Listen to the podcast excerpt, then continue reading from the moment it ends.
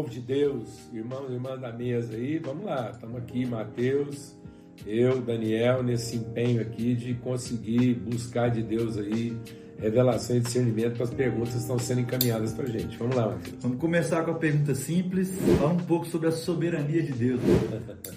Bem simples, Deus é Senhor, pronto. Ele é Senhor, ele é soberano, ou seja, a vontade dele está antes de todas as coisas. É bom, se a gente não entender soberania como um princípio de todas as coisas, porque muitas pessoas pensam que Deus é Senhor daquilo que aconteceu ou está acontecendo, né? mas Ele é Senhor daquilo que vai acontecer. Então a vontade dele está antes de todas as coisas e por isso nenhum dos seus planos pode ser frustrado. Então Deus não é um Senhor como quem controla, né? Ele é o Senhor como quem definiu. O que faz a gente ficar firme sem desanimar? Como deixar de lutar com a própria força?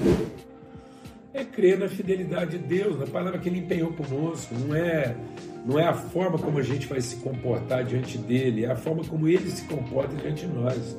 Ele é fiel e ainda que a gente seja infiel, Ele permanece fiel, porque Ele empenhou uma palavra consigo a nosso respeito. Antes de Deus empenhar uma palavra conosco, Ele empenhou consigo mesmo a nosso respeito.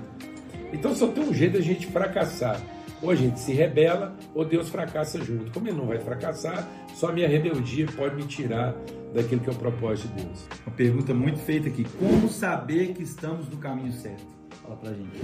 É ter mais duas ou três testemunhas que testificam isso, gente que anda no Espírito. Você começar a perceber que você está sozinho, ou que você está acompanhado de gente que só pensa em si mesmo, então, é, com certeza, o caminho não é esse não uma das coisas que pode nos dar certeza é a companhia, o testemunho e o amém de alguém mais que busca Deus com seriedade que, e aí nesse processo de sim e amém nós vamos discernir o caminho adiante de nós. A comunhão é a, é a régua, é, o, é a baliza.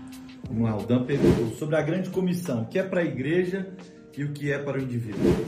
É a mesma coisa. O que é para o indivíduo é para a igreja, porque Não, não existe indivíduo no reino de Deus, existe a pessoa que expressa a sua peculiaridade na comunhão. Então, nós somos um corpo, nós não somos uma reunião de individualidade. Nós somos expressões distintas da mesma identidade. Então, o que está reunido aqui agora, vivendo como igreja, são três expressões distintas da mesma identidade. Então, não existe individualidade existe a comunidade se expressando através da sua peculiaridade. Você é uma forma peculiar de expressar o todo da igreja e a sua vocação. Isso aqui é boa. Vamos falar em línguas. Falando, né?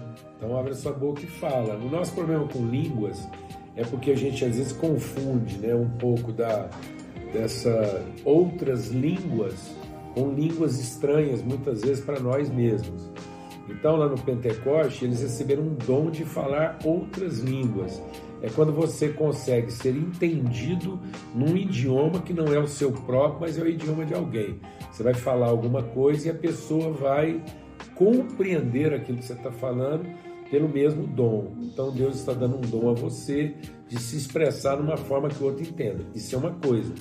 Outra coisa é quando você, na sua angústia, na sua dor, você sofre uma contrição tão grande que você não consegue se expressar com palavras inteligíveis para você mesmo. E são gemidos inexprimíveis. Que alguém fala que é a língua dos anjos e tal. E é isso mesmo. Então vai haver momentos, liberte-se, porque às vezes o Espírito Santo vai interceder por você, através de você, porque de forma cognitiva e inteligente você não conseguiria fazer isso. Então você vai sair com gemidos inexprimíveis, uma linguagem que seu pai entende mas que você não necessariamente tem que entender. Cumprir deixar pai e mãe no casamento, morando na mesma casa.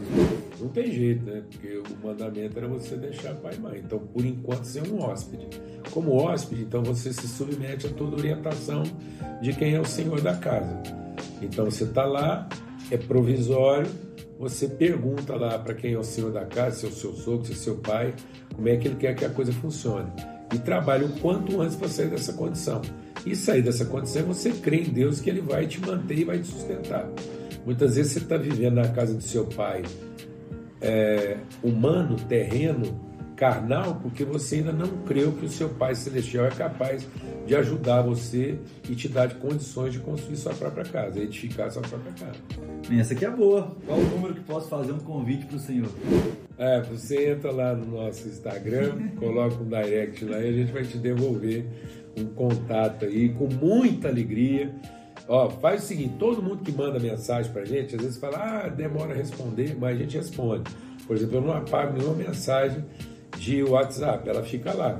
Às vezes responde com um ano, mas responde. Então, fica firme e insiste. Quem insiste conosco não está nos incomodando, está nos ajudando a ser lembrado, tá bom? Então insista e vai chegar lá. Forte abraço.